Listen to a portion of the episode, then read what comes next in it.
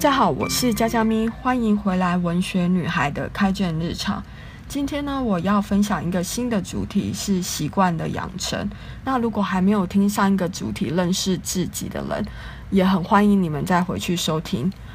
那在我们认识自己之后呢，我们就要从日常生活着手，用行动打造自己的日常，借着习惯的培养，活出最好的自己。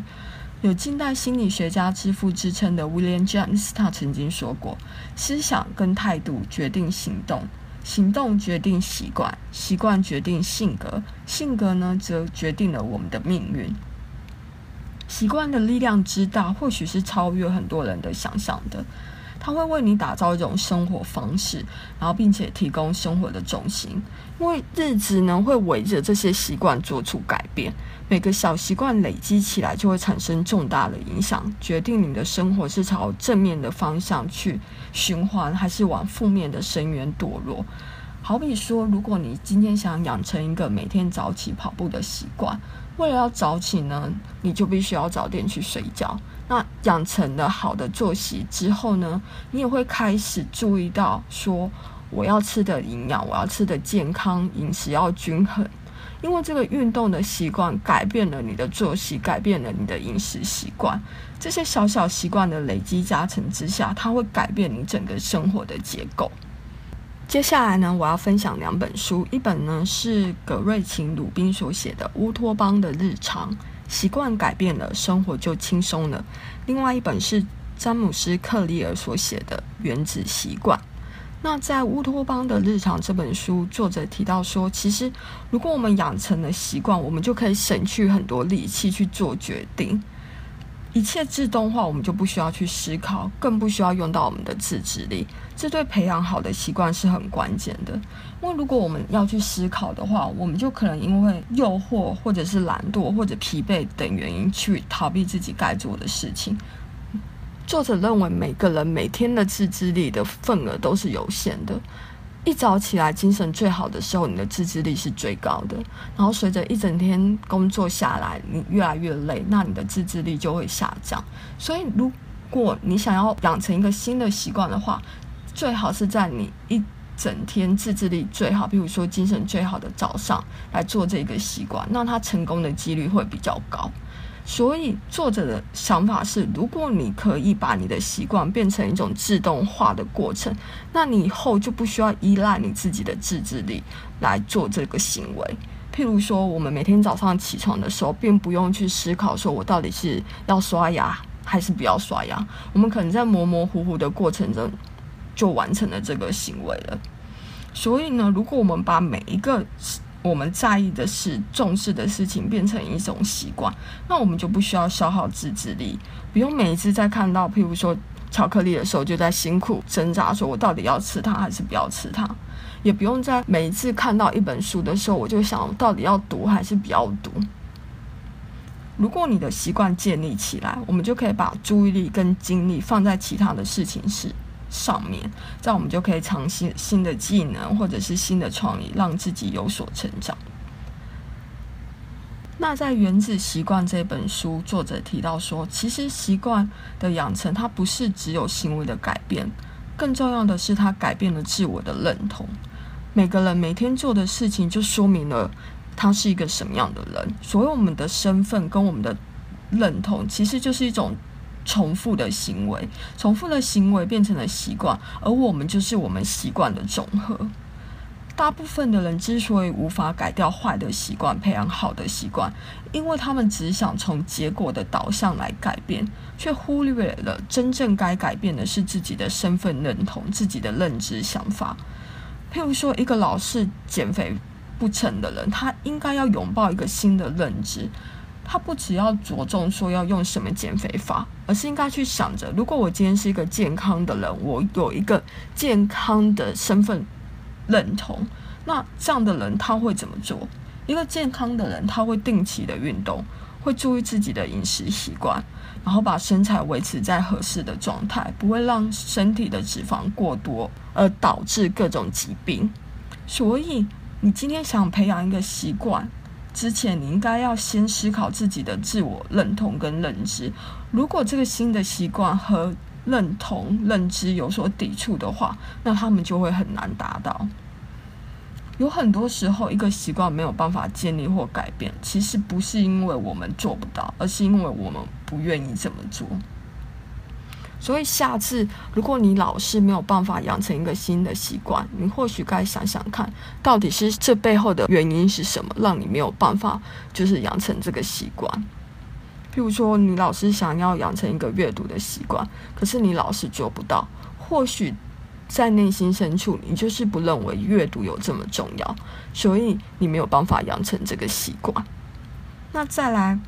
在《原子习惯》这本书里面呢，作者也提到说，我们习惯或者是我们的行为形成的过程可以分为四个部分。第一个就是提示或呃所谓的信号的出现，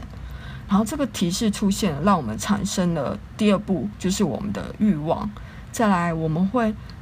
回应这个欲望，最后一步就是回馈。为了要养成好的习惯，我们就必须让这个提示在环境中够明显。譬如说，如果你想要就是运动，你就应该要把你的就是运动器材摆在看得到的地方，这样子这个提示够明显，你就会老是提醒自己说该运动了。然后呢，让这个过程能够吸引人。引发动机，做这件事情要简单，不要太辛苦。然后最后做这件事情要使你感到满足。如果我们知道了建建立习惯的这个过程，我们就可以有一些方法跟策略来养成好的习惯，远离坏习惯。那下面呢，我要从这两本书里面提供一些就是策略。那我自己也曾经试过这些策略，那我发觉他们都还蛮有效的。第一个，在乌托邦的日常里面呢，作者提到说，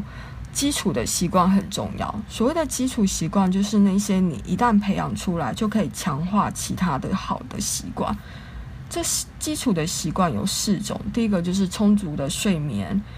运动，还有正确的饮食，跟不要堆积杂乱。那在不要堆积杂乱的这个部分之后呢，我还会再做主题的分享。那从这四种习惯里面，我们即便只能做到其中的一种，也会为我们的生活带来正面的循环。所以，如果你想要改变你的现况的话，你可以从这类的习惯开始。再来呢，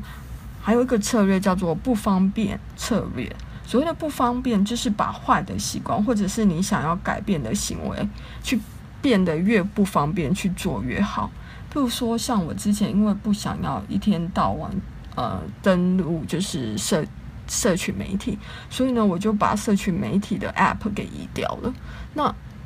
这个简简单单的动作，真的帮助我，就是比较少登录社群媒体了。我大概已经三个月多久，我忘了，反正就是已经很多时间没有上社群媒体了。那再来，如果说你想要就是。养成新的习惯，你可以用一个配对的策略。配对的策略就是把两个习惯或两件事情配在一起做。譬如说，拿上网来说好了，因为有一阵子我很喜欢逛网拍，那我为了要改变这个习惯，我就不在我坐着的时候逛网拍，我是站着，然后使用我自己的平板。那因为站着不是很舒服，所以我就会减少就是上网的时间。然后我发觉，万一就算是我真的还是执意就是一直站着用平板的话，那起码我也会因为站着，然后不会累积太多的脂肪在身上。所以不管怎么样，多多少少都是有一点好处的。那在原子的习惯里面，作者同样也有讲到一些就是帮助你建立习惯的方式。譬如说，一开始你想要培养一个新的习惯，那你就要从有一个明确的目标来执行。你要有一个明确的时间跟地点，你不能说好，我今天想要运动，那时间是什么？地点是什么？你必须有，譬如说我每天早上七点，然后要在公园走三十分钟，那这就是一个明确的计划，然后再来运用作者提到的。两分钟法则，比如说你今天要运动三十分钟，其实真正的关键时刻应该是换上运动服的那两分钟的时间。你不要去想说，哦，我要走到健身房有这么远，然后运动很久很累。其实你只要把衣服换上去，你的大脑就会告诉你该怎么做。再来，你不要一开始就给自己设定很难达到的目标。重点是你要在现场，就是你要养成一个不间断去做，然后做某件事的频率才是决定它能否成为习惯的关键。所以，如果譬如说你现在想要养成跑步的习惯，你不是一开始就设定我要去跑全马这么难的目标，你应该是说一开始我可以先走三十分钟，然后之后才跑三十分钟，这才是一个比较容易达成的目标。再来就是把你的环境布置成能帮助你养成习惯的样的样子。譬如说，如果你要阅读，你当然就是在每个地方都放一本书。那如果你想要吃的健康，你就要在你的冰箱里面放一些新鲜的蔬菜水果，然后把那些零食都放在看不见的地方。再来，要想办法把你想培养的习惯变得有吸引力，然后给你满足感，这样你才会有从事它的动力。譬如说，你运动之后就洗一个放松的泡泡澡，那一想到那舒服的水温，你可能就比较有动力去运动。但作者有提醒我们，你不可以把你的习惯和你的习惯相抵触的行为当成是犒赏。譬如说，你不能在运动之后犒赏自己喝一杯珍奶。知道习惯的重要之后，我们要相信，成功是建筑在生活每一天的小改变上面。我们只要借着比昨天进步一点点，有一天呢，我们都能迎来最好的那个自己。